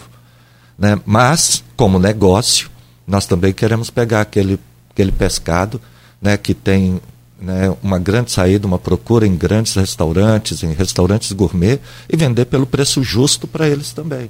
Né, de modo que nós possamos agregar valor né, nesse pescado e esse recurso ser é, distribuídos com os cooperados. Esse, antes da gente estava no intervalo, estava me falando a respeito dessa questão da segurança alimentar, né, que é uma coisa que há uma certa fragilidade nos municípios de forma geral, né? Enorme. né?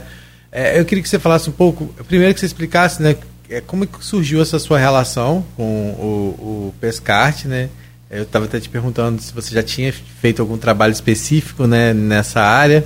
Aí você me explicou como sociólogo por óbvio, né, você acaba é, também tendo contato né, com esses projetos. Agora, eu queria que você falasse como é que surgiu essa ligação e, e o cenário que, que realmente foi encontrado, a questão de hoje do, do profissional do, da pesca, ele ter consciência dos direitos dele, de como ele precisa muitas vezes contribuir para que ele tenha uma aposentadoria, de que forma ele possa fazer isso para que você falasse de forma geral esse cenário encontrado Sim. e que de forma o projeto também ajuda essas, essas pessoas a buscarem os seus direitos, né? Que, que, que, estão aí, mas muitas vezes eles acabam não tendo conhecimento, né? Sim. Olha, é, as colônias elas fazem um trabalho muito importante nessa direção. Né? Os pescadores conhecem as colônias, sabem da importância que elas têm e essa parte documental, essa parte né, da regularização da profissão quem faz são estas associações ou as colônias. Né? Aqui em Campos, por exemplo, tem mais três associações de pesca. Associação da Coroa, da Lagoa de Cima, né? que organizam e recebem esses pescadores. A chegada da UENF né, à pesca se deu por meio de uma chamada pública da, da Petrobras, que convidou as instituições de ensino da região para lerem os dados que ela tinha a respeito do impacto que ela provoca na região na exploração de petróleo e gás. Aí nosso professor lá da UENF, professor Marcelo Gantos, participou da reunião né, desse, desse uh, workshop e apresentou a melhor leitura na avaliação da Petrobras. A leitura dele é de que havia um déficit, uma deficiência na informação que chega às pessoas de uma maneira geral né, tanto em relação aos royalties, como eles são gastos, como é que eles né, são produzidos, como é que chega, mas também havia a condição do pescador, né, que era o mais atingido e é o mais atingido, que recebe os maiores impactos negativos né, da, da exploração de petróleo e gás. A Petrobras concordou com essa leitura e convidou a UENF para desenvolver os projetos. Então, a UENF é responsável por um projeto que se chama Territórios do Petróleo, que discute os royalties e promove essa educação orçamentária, sabe? Ele discute as finanças públicas do município, com foco nos royalties, e o Pescarte, né, que focou nos pescadores. E foi esse a vinculação. De 2012 a 2014, eu passei praticamente né, o ano, os dois anos, na pesca, conversando, entrevistando, para formatar esse projeto que eu apresentei, que é o, o projeto Pescarte. Né? Então, é essa a vinculação. Mas, por ironia do destino, dos 9 até os 15 anos, eu trabalhei na minha cidade em peixaria. Uhum. Né? É, então, para você ver, né? hoje eu tenho 56 anos, né? desde 2014 lidando com a pesca, 30 anos depois, 40 anos depois, eu tenho a oportunidade né, de retornar à pesca e agora no, numa outra posição, acredito que contribuindo mais né, para que a comunidade de pesca tenha Você é originalmente de onde? Eu sou de Timóteo, no Vale do Aço, Minas Gerais. Uma região sem pesca. O peixe que ia para a peixaria, chamava Peixaria Acesita, né, vinha daqui, da região. Era um, o dono da peixaria, o Barreto, né, vinha aqui na região de Campos, na região de Cabo Frio, para levar o peixe que era vendido em Minas Gerais. Então você vê como é que o destino, né, depois de tantos anos, conecta as pontas. Sim, bacana. Então, não é que eu não tenha uma ligação com a pesca, sabe? É que ela apareceu aqui como uma oportunidade né, de fazer esse trabalho. Mas eu já trabalho há muito tempo com comunidades empobrecidas. Eu trabalhei em Belo Horizonte, na, na Prefeitura de Belo Horizonte, fazendo intervenção né, de obras públicas em vilas, favelas, né, população em situação de rua. Então, minha trajetória é: eu estudei sociologia do trabalho, né, então estudei carvoeiros, né, a produção de carvão vegetal. Né, depois fui estudar a comunidade em ambiente de comunidade. E aqui sabe? em Campos você veio parar na UF a, a como? Ah, o concurso. Eu né, tenho um amigo que é também professor na UENF, ele já tinha passado um concurso desde 2009, e aí em 2010 ele me liga e falou, ó, vai abrir o concurso aqui, quer vir se inscrever? Eu falei, uai, deixa eu ver, por que não? Uhum. Né? E foi uma grande oportunidade na minha vida. Eu acho que... Você já está aqui desde 2011? 11. Desde 2011. E logo depois já entrou então no projeto, né? Em 2012, sabe? Né, já é, podia apresentar o projeto, ele foi aprovado, foi reconhecido como um projeto que poderia trazer contribuições para a comunidade de pesca e está sendo executado. E a previsão de execução do projeto vai até 2033. Né? Até 2033 nós vamos implantar todos os empreendimentos, consolidar todas as cooperativas e encerrar o projeto com essa rede estruturada e lucrativa né, dando recurso para ah, a então, comunidade pesca. Tudo isso que você colocou para gente aqui, então nem todo, nem tudo vai ser é, é para assim a curto prazo. Por exemplo, a, a, os frigoríficos, os, os, tanques, isso já é para curto prazo? Já conquistou. Ó, são três condições para que nós possamos implantar te, a, a unidade nos municípios. A primeira delas, e sem isso não existe projeto, é o grupo de trabalho tem que ter o grupo formado, tem que ter o grupo que quer. E funcionar de fato. Né? Fato, né? de fato. Né? A segunda é a formação dessa cooperativa, né? ter ela estruturada com CNPJ, com tudo funcionando, e a conquista do terreno, seja pelo município, com alguma empresa, mas é uma contrapartida para receber o investimento, é conquistar o terreno. Satisfeitas essas três condições, a gente, a Petrobras, dá início a todo o processo né, de licitação da obra. Quem faz a licitação? Petrobras. Quem cuida da implantação do empreendimento? Petrobras. Nós damos a assessoria técnica, gerencial, né, para que os projetos sejam exitosos, né, que eles tenham sucesso no mercado, que eles tenham sucesso né, com os pescadores e que os pescadores se apropriem-se dessas unidades, porque é para eles e é deles. Uhum. É, e aí ele tem que ter realmente a responsabilidade. E aí vem essa questão da educação de uma forma geral, porque não adianta criar esses grupos e eles de realmente não trabalhar de forma integrada, né? Justamente. E, e, e entenderem que, que, na verdade, é como uma cooperativa, que só vai funcionar se um cooperar com o outro e não virar uma disputa, né? Justamente. E, e que os interesses sejam comuns, né? Que as pessoas não, também não, não, não entrem com outras propostas além daquela que é o, o do projeto, né? Ou seja, né? de beneficiar a comunidade, de gerar renda, e aí, como que é isso hoje? Trabalhar com essas pessoas, esse pensamento, isso tem, você acha que já, é claro que ainda né, é gradativo, mas você sente que hoje as pessoas realmente estão conscientes de, de, de quanto elas precisam realmente, porque muito se fala, ah, a, a, exploração de petróleo prejudicou, prejudicou a pesca, e hoje a gente vive em situação, mas o que, que realmente pode ser feito para mudar essa realidade? Eles estão conseguindo absorver isso? Muito, mais do que seria esperado em tão pouco tempo. Sabe, hoje nós temos quatro cooperativas já com CNPJ já montado. Elas não estão funcionando porque precisa da ainda de toda a estrutura. Mas essa consciência, essa tomada de consciência, eu acho que ela é já latente na pesca. No meio da pesca tem os chamados fundos de quintal. Não sei se vocês já ouviram falar desse nome. Fundo de quintal são mulheres que se organizam para receber o pescado e usam normalmente o fundo de quintal de uma delas, por isso fundo de quintal. E ali elas se organizam de maneira cooperada, um cooperativismo voluntário, para processar aquele pescado. E, e, cooperam, sabe assim, elas reconhecem que tem mulheres que precisam levar os filhos para a escola. Aí leva de todas. Né? Tem pessoas que já são mais idosas, com, né, já com a mobilidade não tão boa, isso é reconhecido e é, o trabalho é mais lento para essas pessoas. E eles já se organizam né, numa cooperativa incipiente. Ela não é formalizada, mas já há um comportamento cooperado.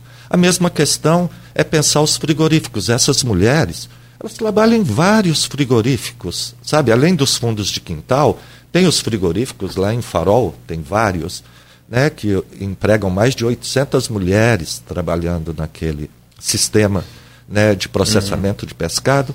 Ou seja, isto não é uma novidade para eles. Trabalhar sob supervisão, trabalhar com metas, né, trabalhar todos os dias. Uhum. E isto nós temos levado, então, formação em cooperativismo, formação em economia solidária. E é incrível a maneira como tem sido absolvido e retornado, sabe, numa expectativa muito grande de construção de uma confiança do grupo para eles trabalharem juntos. A gente vai direto vai dar intervalo. É, só Não, o assunto tá bom, vamos, segurar aqui. É, existe critério social para que essas pessoas possam participar do projeto? Porque é, você estava falando nos bastidores, tem gente que vive com menos de 500 reais e tem pescador que consegue alcançar aí um 15 mil reais por mês, né? Essa, essa diferença existe esse critério social de, de, de, atender aquele pescador que tem mais dificuldade, que é mais dificuldade financeira, às vezes, para se manter? A nossa condição é que ele seja da pesca. Filhos e filhas da pesca. Homens, mulheres trabalham na pesca, ou filhos e filhas dessa, dessa família. A gente atende a família.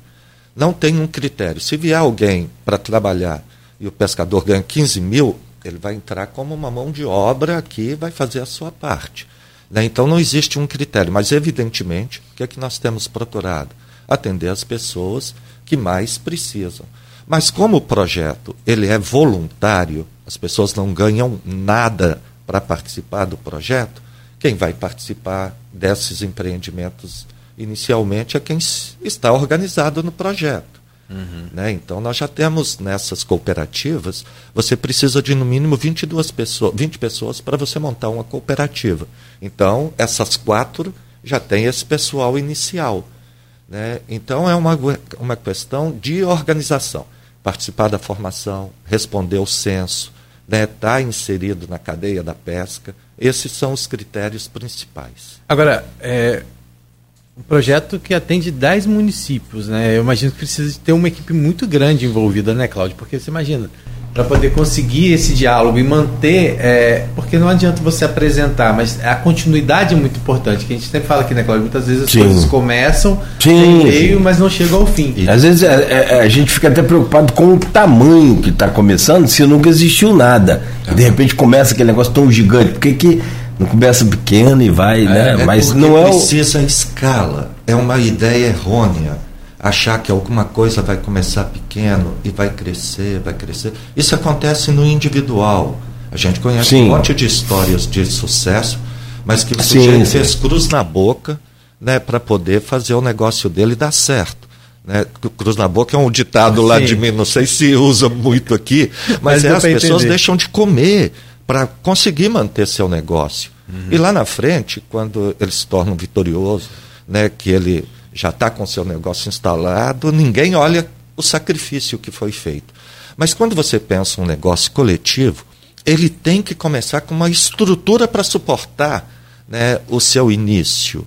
Né? Então, nesse projeto, por exemplo, não só né, o projeto está entregando os equipamentos, a instalação, mas também capital de giro, né, a logística e o plano de negócios. Né? Por quê? Porque não é um conhecimento que as pessoas detêm. Sabe? Gerenciar, administrar. É, uma, não é, é diferente de pescar. Justamente, pescar eu aprendo ao longo da vida. Mas quando você coloca, por exemplo, um investimento desse num frigorífico, vai colocar lá 18 milhões, vai colocar mais 2 milhões de capital de giro. Você tem que ter uma gestão profissional. E não adianta você achar né, que ah, começa com quanto? Uma peixaria? Será vamos começar? Quantas pessoas trabalham numa peixaria? Uma, duas, três, quatro? Qual que é a escala disso? Nós temos que atender uma comunidade de pesca, como eu disse, nós já temos 5.600 entrevistados que são pescadores. Isso nos, nos 10 municípios? Nos 10 municípios. Né? Se nós não atendermos a escala, ou seja, se a gente não conseguir produzir renda para aquelas 22 famílias iniciais que vão mexer com o, a tilápia, elas vão viver de quê? Né? Se a gente começa, por exemplo, ah, vamos começar com um tanque, é possível, mas quanto que você ganha com isso? E aí as pessoas têm a urgência da vida. Elas não vão deixar de fazer o que fazem para apostar numa coisa que vai ficar pronta só daqui a 5, 10 anos. Não, é preciso ter uma, um tamanho para começar, até para crescer sabe? É, é a questão que acontece no Brasil. A gente vê pessoas que são proativas, são empreendedoras, mas elas vão começar uma, um, um negócio, não tem o capital de giro inicial, não tem acesso a crédito. Né? O crédito, hoje os juros que o sujeito tem que pagar do dinheiro, se eu tivesse que dinheiro, eu vivia dos juros. Tamanho é o, é juros que é cobrado, 10%, 5% ao mês. Não tem negócio que renda isso uhum. para aquele indivíduo. Então, qual que foi o nosso pensamento? Nós precisamos estruturar as cooperativas como um negócio. Ele tem que ter escala, tem que ter tamanho e tem que ter capacidade de gerar renda para essa comunidade. Né? Porque senão, para que o projeto? E se não for para gerar uma renda melhor do que aqueles têm, para que, que a gente está fazendo?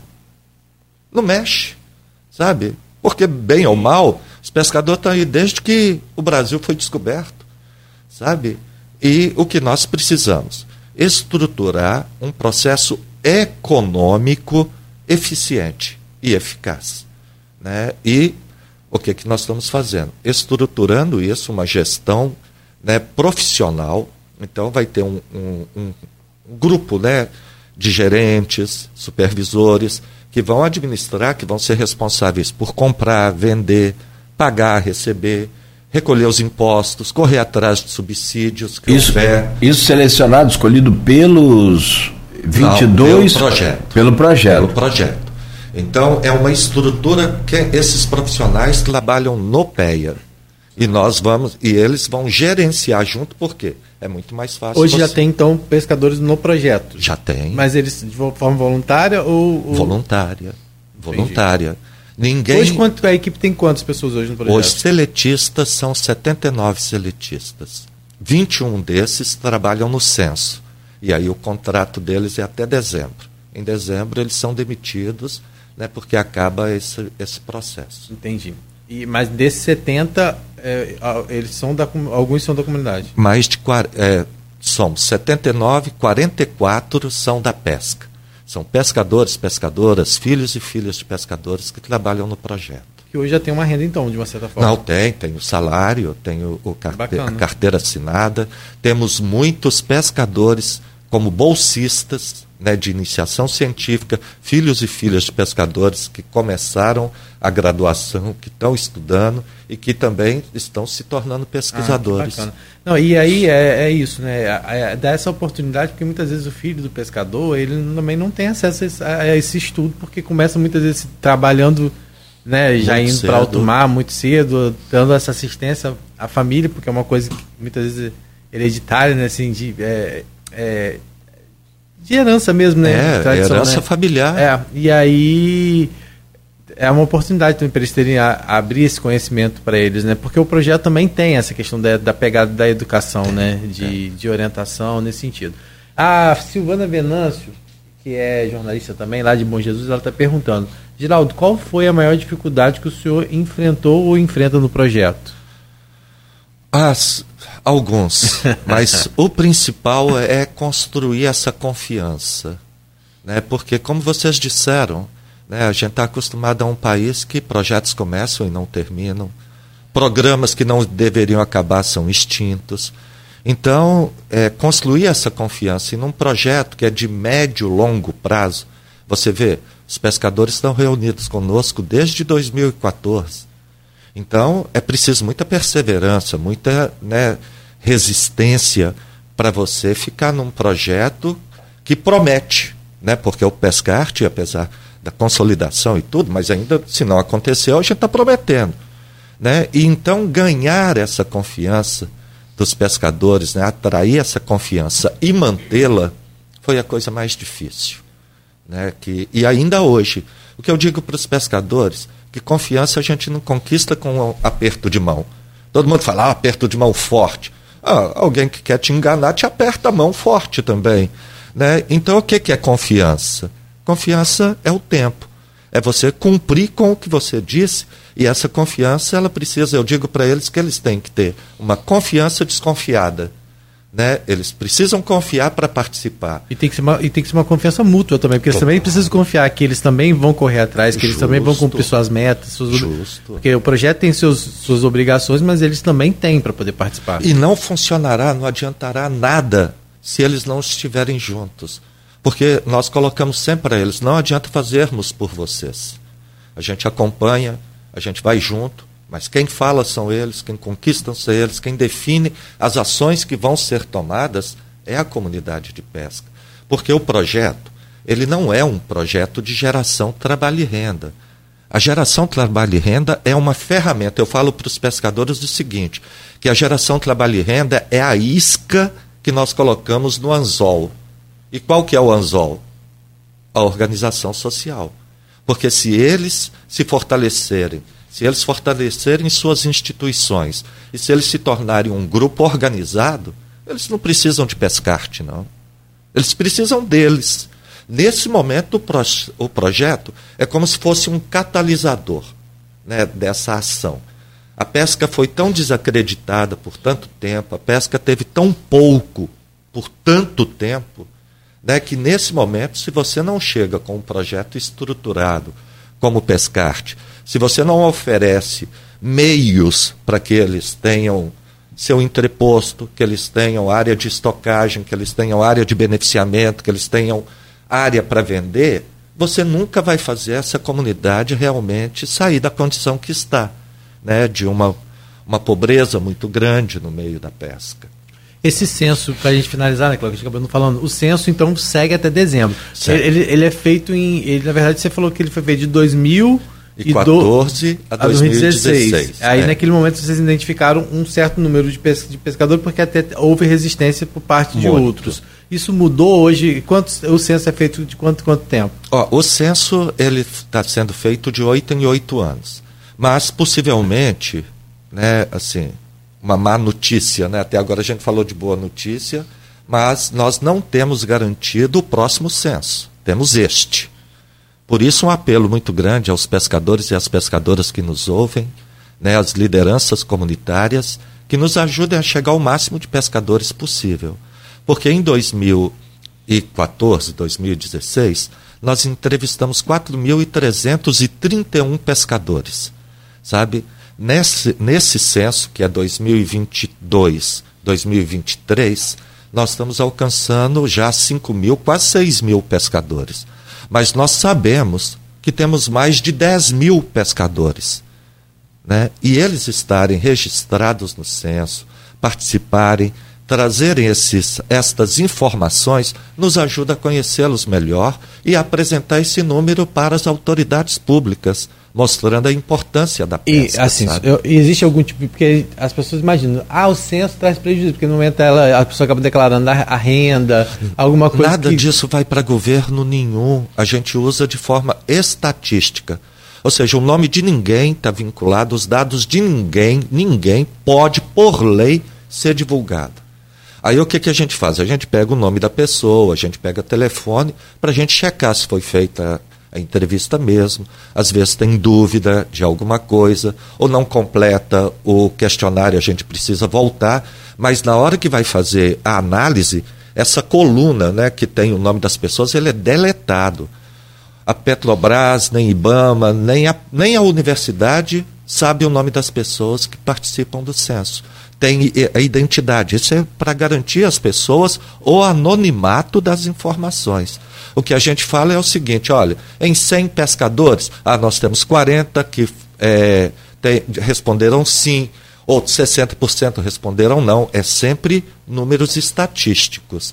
E aí não tem vínculo nenhum, nem com INSS, ah, nem bom, com Receita é Federal. Nada, Sim, preocupa, nada. é, e foi o que você falou dos que você tentou entrevistar nesse outro censo, pelo menos 2.800 não respondeu, fizeram questão de não participar do censo. Com receio, com, com pressa, mas não sabe o bem que essa informação vai fazer é, para a claro. própria comunidade. Olhe bem, nós fizemos a pesquisa e a, nós sabemos que a pandemia foi terrível para as pessoas. Mas o censo pôde registrar isso. De que maneira? Nós perguntamos para as pessoas né, se elas tiveram, por exemplo, uma das perguntas. A gente pergunta assim: por um acaso, nesse domicílio, as pessoas tiveram que reduzir a quantidade de comida para que todos pudessem comer nos últimos três meses? Adivinha quantos por cento responderam que sim, que tiveram que reduzir a quantidade de comida para que. Não tanto, mas quase 28%, quase 30%. A gente chama isso né, de insegurança alimentar ainda é média, porque a grave é quando a gente faz a seguinte pergunta: por um acaso, alguma pessoa nesse domicílio teve deixou de comer né, por até 24 horas porque não tinha comida e nem dinheiro para comprar? 25% das pessoas que nós entrevistamos disseram que sim, que nos últimos três meses ficaram no mínimo 24 horas sem comer porque não tinha comida. Isso é fome, gente. Isso é fome. Isso a gente está falando assim, são resultados que são piores do que o sertão nordestino, que a gente normalmente ouve falar né, que tem muita miséria, que tem muita fome. Nós estamos falando de uma das regiões mais ricas do país. E nós estamos falando de gente que produz alimento que não pode se alimentar. Você sabe que o pescador, quase esse pescador, não come peixe? Sabe por quê? Porque as pessoas pensam, não, é pescador, deve comer. Não, ele prefere vender. Porque o peixe, como é caro, mais caro, ele vende o peixe, ele compra um frango, ele compra o arroz, ele compra o feijão, ele reduz a qualidade da alimentação dele para vender e ter algum dinheiro. Então, esse estudo né? Vou mandar para vocês a tabela por município. Boa. É terrível. Assim. É. Olha, a gente pergunta assim: por acaso esse domicílio, neste domicílio, você tem receio que a comida acabe antes de você ter dinheiro para comprar mais? Menos, aí sim, de 50% responderam que não, não tem medo. Ele tem dinheiro, se acabar a comida, ele compra mais. Isso é insegurança alimentar leve, é o medo de que a comida acabe antes de ter dinheiro para comprar mais. Mais de 50% das pessoas responderam isto.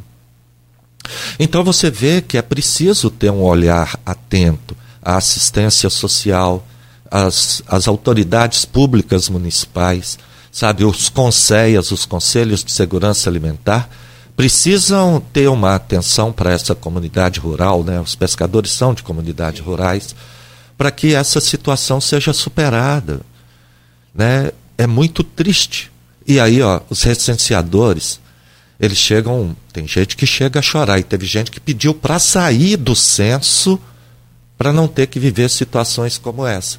E mais, hein? As pessoas têm vergonha de dizer. Então, nós acreditamos que esses dados são ainda maiores do que os que nós registramos, porque a pessoa tem vergonha de falar que não tem, mas algumas levantam e levam o recenseador na cozinha, abre as panelas e mostra, olha, às vezes uma medida de arroz para aquele dia, não sabe se tem para o dia seguinte. E o censo permite alcançar esse tipo de situação.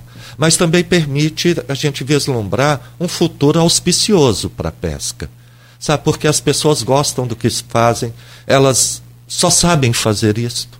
Elas querem continuar fazendo, elas sabem a importância do que elas fazem para chegar o alimento no prato né, do consumidor, né, do, do, da família. E essa população precisa ser melhor né, percebida pela, pela comunidade e apoiada nas suas reivindicações, nas suas necessidades. Boa, tem vários comentários aqui, meu caro professor Geraldo Timóteo. O Timóteo é porque o senhor mora em Timóteo? É, é natural de Timóteo, não, né? É, não, é, de família. Ah, é tá. De família. Eu tive a sorte de nascer em Timóteo. Timóteo.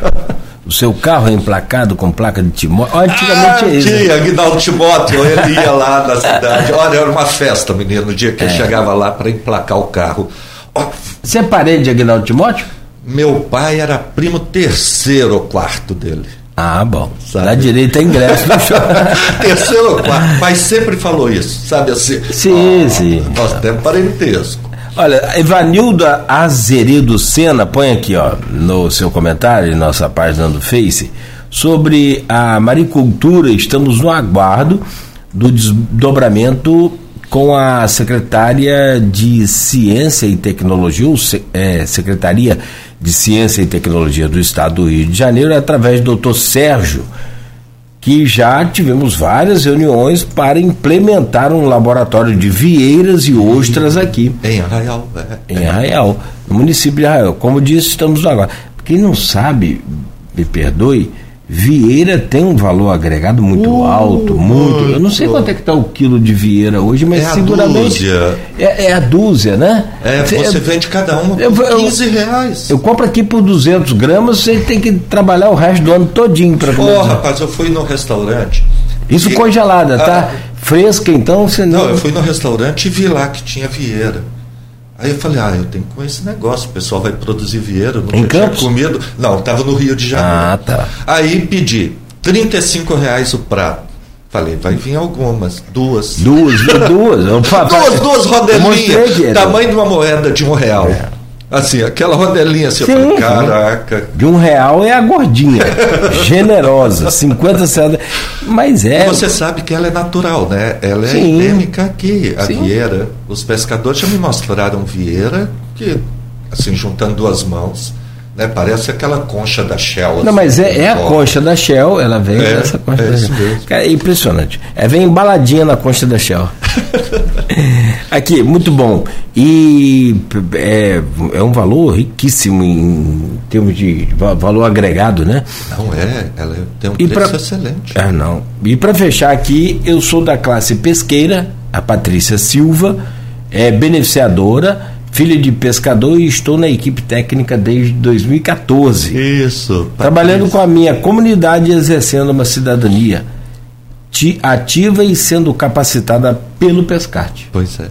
E olha, os pescadores no projeto não ocupam só posição T1, né, técnico social, não. São supervisores, coordenadores que ajudam a, a promover e a trazer essa realidade da pesca para mais próximo da gente sabe? Nós temos, é, vou mandar para vocês os livros que nós publicamos são é, em e-book, né? Que podem divulgar o link para que as pessoas possam ter acesso, né? E convidá-los para participar das ações do projeto, elas são abertas, elas são dirigidas aos pescadores, mas são reuniões públicas que as pessoas podem participar, podem contribuir com sua posição, com sua opinião, né, para que esse futuro realmente possa ser um futuro mais, como eu gosto de dizer, auspicioso, sabe?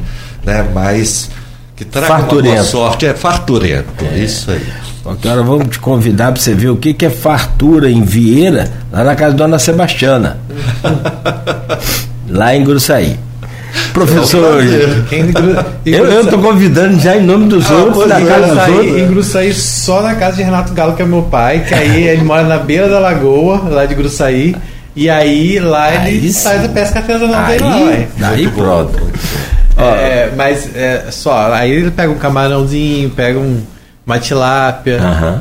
Que é, na verdade lá nem fala, fala como cará, né?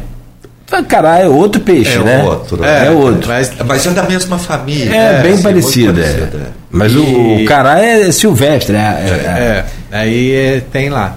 Bom, também. Tem. Não tem problema. A gente como que tiver. Ó, aqui, Geraldo Timóteo, muito obrigado. Ah, é, Carol também, muito obrigado. Bom dia para vocês, parabéns pelo projeto. Eu achei legal aqui o engajamento do pessoal participando, acho que acreditando. E né, em outros tempos, evidentemente, Rodrigo, vamos separar aqui uma agenda para quando esse frigorífico for realidade, estiver produzindo Os e. tanques, né? A gente vai fazer uma, também depois uma matéria, já combinei com o Carol, já deixa fazer uma matéria na Folha também. Boa também. Detalhando um pouco mais, mostrando fotos do que já existe modelo lá no ENF, né? Uhum. Para a gente mostrar realmente e fazer com que cada vez mais a comunidade pesqueira acredite no pescarte, né? E que possa estar envolvido de fato e entendendo a responsabilidade também que cada um tem como ator nesse processo para que a gente possa mudar a realidade, porque não adianta mais a gente ficar falando, ah, porque mudou a realidade do pescador. Mas aí se é oportunizado uma situação como um projeto como esse, para que ele possa mudar a realidade e ele é a peça primordial, porque só vai acontecer se ele se envolver, né? E não adianta a gente, não adianta querer que a academia resolva o problema dele. Quem tem que resolver o problema é a comunidade, tendo recursos e amparos que venham da academia, que venham da, da iniciativa na verdade, como uma obrigação, como o Geraldo colocou, é um, é um projeto de mitigação, ele é uma obrigação sim, por conta dos impactos provocados, mas precisa do envolvimento da comunidade. Não adianta a comunidade não se, não se sentir pertencente desse projeto, porque ele não vai à frente. Eu, é, e falta o município. Isso. As né? políticas municipais. Porque eu acho que o projeto ele apresenta para o município um, um, campo de observação. Ele vai poder olhar no projeto e falar: olha, pode ser uma boa política pública. Né? Aumentar o número de famílias envolvidas na aquicultura, aumentar as unidades de beneficiamento, de modo que transforme essa região num polo pesqueiro, que ele já é. Ele o é. Ele só não tem as estruturas necessárias para virar de verdade uma cidade da pesca. Né? Que eu acho que o estado do Rio de Janeiro carece. Não é só os é. municípios daqui sabe, o estado do Rio se investisse na pesca, na pesca artesanal, né, eu tenho certeza que ele daria uma alavancagem na economia local e melhoraria a condição de renda das famílias. Campos, só para fechar, nós fizemos uma pesquisa aqui em 2017 com 4.700 pequenos agricultores, com até 5 hectares de terra. Imagine se cada um tivesse seis tanques tirando duas toneladas de tilápia por mês. Seria igual leite. Você passaria um caminhão recolhendo, levaria para uma central e você colocaria. Agora imagine que você está pagando para esse agricultor três reais por quilo de engorda. Ele tira dois mil quilos por mês. Qual a renda? Seis mil reais. Isso tira esse agricultor que também tem uma renda média de 500 reais para a classe média. Sabe? Estruturar políticas públicas que a, acolham essa pessoa que é um produtor nato, não tem os meios, sabe, sabe fazer, gosta de fazer. Só precisa da ferramenta, do dos equipamentos, do apoio. Perfeito. Professor Geraldo Timóteo, coordenador do projeto PEA Pescarte e professor da UENF. Mais uma vez, bom dia. Carol, bom dia.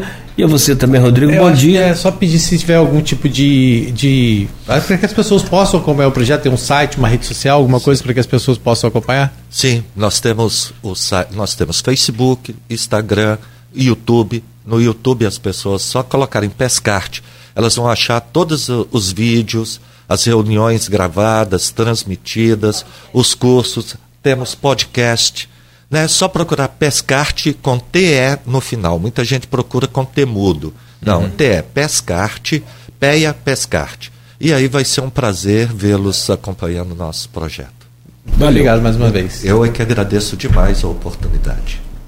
Rodrigo, até amanhã. Muito amanhã. obrigado. Amanhã a gente vai estar recebendo aqui o presidente da Câmara Municipal de São João da Barra, o Alan, lá, Alan de Gruçaí, meu conterrâneo vai estar aqui com a gente falando um pouquinho né, sobre Bom. a política são joanense. A gente atualizado, a gente fica falando só de política Boa, de campo, mas São João da Barra é efervescente também. Muito, né? E muito. E, e toda a região, na verdade, né?